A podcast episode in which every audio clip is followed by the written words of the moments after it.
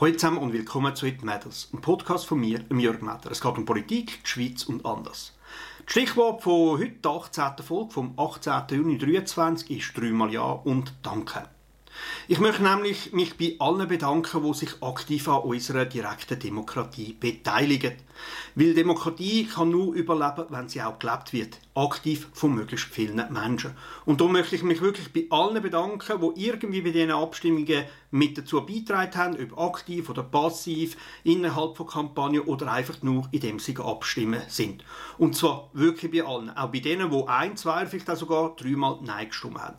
Weil wichtig für eine lebendige Demokratie ist, dass man alles Wort kommen lässt und auch sich gegenseitig respektiert. Auch wenn man sagt, in der Arena oder in einer, auf einem Podium in einer Diskussion miteinander fightet, man soll sich gegenseitig respektieren und wissen, es braucht beide Seiten, damit eine Demokratie eine wirklich eine gelebte Demokratie ist. Darum danke. Speziell ein bisschen, oder sagen wir mal ein bisschen mehr bedanken möchte ich natürlich denen, die mitgeholfen haben, dreimal ein Jahr zustande zu bringen. Und jetzt noch eine kleine Einordnung, um das so zu sagen. Erst einmal, das Covid-Gesetz hat eine Ja-Quote von rund 62 Prozent erreicht. Was bedeutet das jetzt genau? Auferstanden relativ wenig, weil wir sind an der, ja, am Ausklang von der ganzen Pandemie. Im Alltag ist sie nicht mehr wirklich spürbar. Es gab nur ein paar Detailregeln, die weitergeführt werden sollten und jetzt ein bisschen länger weitergeführt werden, als das mit einem Nein gewesen wäre.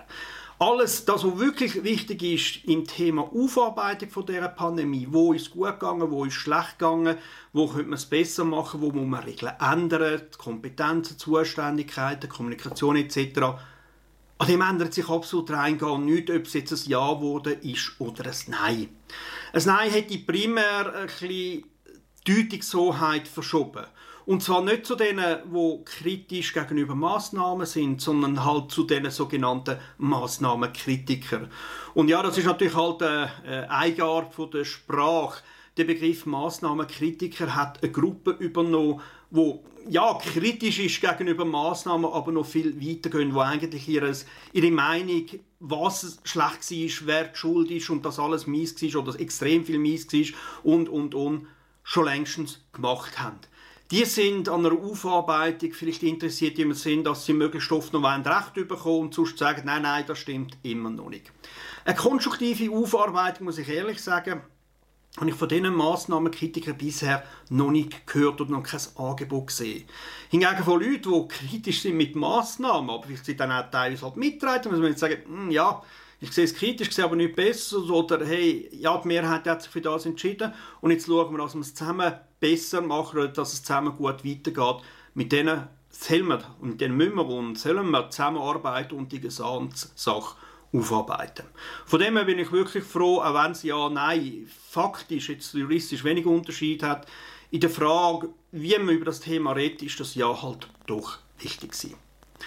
Das zweite Jahr, äh, das ist dann 79 Prozent, äh, 78,5, äh, das ist Ja zur OECD-Mindeststeuer. Ich bin froh, dass das gekommen ist und äh, das Nein ist eigentlich erstaunlich schwach rausgekommen, also das Ja besonders deutlich. Und ganz offen gestanden, die SP hat sich ja nicht grundsätzlich gegen die Steuer gewehrt, sondern sie hat die Aufteilung der Zusatzeinnahmen anders wählen. 50-50, ganz schon 25-75, also mehr Richtung Bund als Richtung Kanton. Und in der Ratsdebatte haben wir Grünliberale und ich das ganz klar unterstützt. Das wäre unserer Meinung nach sinnvoller gewesen.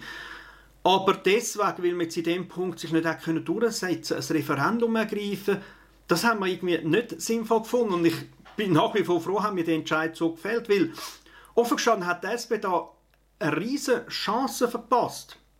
Weil wir haben jetzt mal ein bisschen eine Harmonisierung oder ein bisschen internationale Absprache, wie man mit Steuern umgeht, jetzt in dem Fall von äh, riesigen internationalen Unternehmen, die sehr, sehr viel Geld umsetzen und mit diversen Steuertricks das versuchen zu optimieren.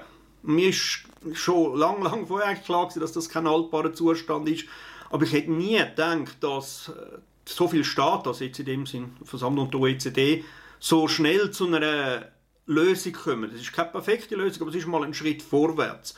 Und das ist auch ein Anliegen von der SP, wo sie immer dafür gekämpft hat gegen die Steuertricks. Und wenn jetzt die SP halt auch gesagt hey du, wir nehmen das so wie es ist und dann, dann hätte die SP können sagen, hey, wir könnten einen riesen riesen Punkt machen, einen riesen Gewinn führen. Weil die SP ist extrem eine starke Stimme wenn es eben darum geht, so Steuerschlupflöcher zu stopfen international. Also sie hätten rausgehen und sagen, hey, jetzt wissen ihr alle, für was wir kämpfen, dass es sich lohnt kämpfen, dass es sich lohnt, bei der SP zu sein, weil wir haben etwas erreicht. Ja, aber durch das, dass sie dann irgendwie sagen, ja, oh nein, wir haben viel erreicht, aber wir wollen es noch ein bisschen anders tun, empfehlen wir euch jetzt ein Nein, weil man kann ja dann nachts nach der Rede reparieren und, und, und. Haben sie sich das meiner Meinung nach weitgehend verspielt? Also weil sie irgendwie auf ein schwer erklärbares Maximalziel haben wollen hinarbeiten ist jetzt das, was für sie übrig bleibt, schlicht und einfach nicht halb so viel wert. Und es ist viel wert, weil aufgestanden, auch für uns Grünliberale, wir sind ja für internationale Zusammenarbeit, wir sind für gute Beziehungen mit Europa, speziell für die Schweiz, die Exportnation ist etc. Und ja, für die Schweiz ist es durchaus ein bisschen heikel, weil wir gelten ja durchaus auch als Steueroase. Also, dass uns andere Länder ins Steuersystem reden, das ist jetzt auch nicht wirklich unbedingt gerade so lustig. Aber mit Blick aufs Größere ist die Lösung sinnvoll. Und vor allem endlich mal ein, ein Schritt in die Richtung, dass man international das anerkennt und auch etwas dagegen macht. Also wir können das problemlos als einen sinnvollen Schritt zu einer besseren Zusammenarbeit unter den Staaten proklamieren und sagen, wir Grünliberale haben das befürwortet, weil wenn es kurzfristig dem Steuerparadies Schweiz könnte schaden langfristig ist es klar die bessere Option. Und ja, die, die Siegesrede, die hat sich der SP völlig verhunzt. Also im Tennis sagt man im Unforced Error. Und ich verstehe wirklich nicht, warum sie da irgendwie ja, das Maximalziel irgendwie so blind auf das ausgerichtet ist, um das nicht zu schnallen. Und ich glaube, sie hat bei vielen äh, Leuten in der eigenen Reihe oder auch solche Sympathisanten, die immer wieder mal SP wählen oder SP-Parolen ernsthaft berücksichtigen, da schlicht und einfach gegen ihre eigenen Interessen geschafft. Tja, selber schuld. Der auch. Das dritte Jahr, äh, 59% für Klimaschutzinitiativen, das ist natürlich mit Abstand das bedeutendste von all diesen drei.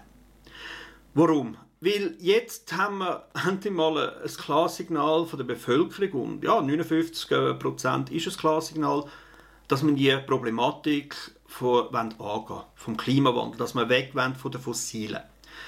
Jetzt müssen wir ganz klar sagen, was hat das genau für Auswirkungen, was wird jetzt exakt passieren ähm, man startet einen Prozess. Ein Prozess, der groß ist, ein Prozess, der lang geht und der noch sehr viele Entscheidungen fordert. Man hat richtig definiert, man hat ein paar äh, Grundsätze festgelegt, aber Details noch nicht. Und ja, ist auch klar, ich meine, das hat äh, einen Zeithorizont bis 2050. Wie wenn wir jetzt im 23 mit Details wissen, was dann im 43 oder sogar im 47 passiert, festlegen oder jetzt schon wissen, das wäre falsch. Also Viele Entscheidungen werden noch kommen. Aber wir haben aber auch gesagt, wir wollen jetzt anfangen.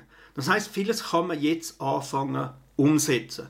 Also wirklich das Forcieren von äh, Wärmepumpen und Fernwärmenetzwerken und von besser gebauten Häusern, die weniger Energie brauchen. Das heißt, der Umbau kann jetzt beschleunigt werden. Es wird aber auch beschleunigt werden können in Sachen Energieerzeugung, dass man weg will von äh, von fossilen Energieträgern, also in der Mobilität oder Heizen vor allem, sondern dass man mehr erneuerbare Energie will, vor allem elektrischer Strom bedeutet das, also in der Schweiz vor allem Solarstrom in kleineren Mengen, auch andere Sachen. Jetzt die beiden Sachen müssen natürlich aufeinander äh, abgestimmt sein. Es bringt nichts, dass wir massenhaft Energie können produzieren und nicht können loswerden und es bringt nichts, dass wir massenhaft Energie konsumieren und nicht genug zur Verfügung haben. Und die beiden Sachen müssen jetzt aufeinander abgestimmt werden. Und das Gesetz erlaubt das. Auch wenn jetzt die Gegner die ganze Zeit das Gegenteil behauptet haben, dass jetzt plötzlich durch das Strommangel entsteht, vergessen das. Wie gesagt, das Gesetz ist ein Startpunkt, eine Absichtserklärung. Es hat ein paar Details festgelegt, aber viele Entscheidungen werden noch kommen. Und wenn man merkt, dass die beiden Sachen, Produktion und Verbrauch, nicht sauber aufeinander abgestimmt sind, kann und wird man in der Schweizer Politik auch auf das äh, reagieren. Aber es ist mal der Startschuss gesetzt. Äh, ich, ich, ich würde mal sagen, das ist wie wenn ihr eine, eine grosse mehrtägige Wanderung planet etc. Äh, den ersten Tag müsst ihr am besten geplant haben und je nach Wetter oder nach äh, Gegebenheiten, die ihr vorfinden, müsst ihr halt äh, Tag 3 wird ein anders ausfallen, als ihr das im Voraus geplant habt. Das ist nicht abartig, das ist eigentlich ganz normal. So wie die Zukunft können wir nicht voraussehen. Also darum herzlichen Dank an alle, die das deutliche Resultat ermöglicht haben und an alle, die immer noch skeptisch sind. Wir wissen, mit was wir anfangen müssen und wir wissen das Ziel, das wir erreichen wollen. Aber alle Details sind noch nicht festgesetzt und die Schweiz und die Schweizer Bevölkerung und das Schweizer Rechtssystem ist flexibel genug, um auf das auch intelligent zu reagieren. Aber nochmal zu sagen, du, hey, es ist nicht alles klar, darum fangen wir doch erst besser gar nicht damit an, unser Energiesystem umzubauen, das wäre definitiv ein schlechter Entscheid gewesen. Also, nochmal danke, und ich meine es ernst, danke alle. Danke, dass ihr mitmacht an einer lebendigen Demokratie. Ich wünsche euch noch ein schönes Wochenende und eine schöne nächste Woche. Ciao zusammen.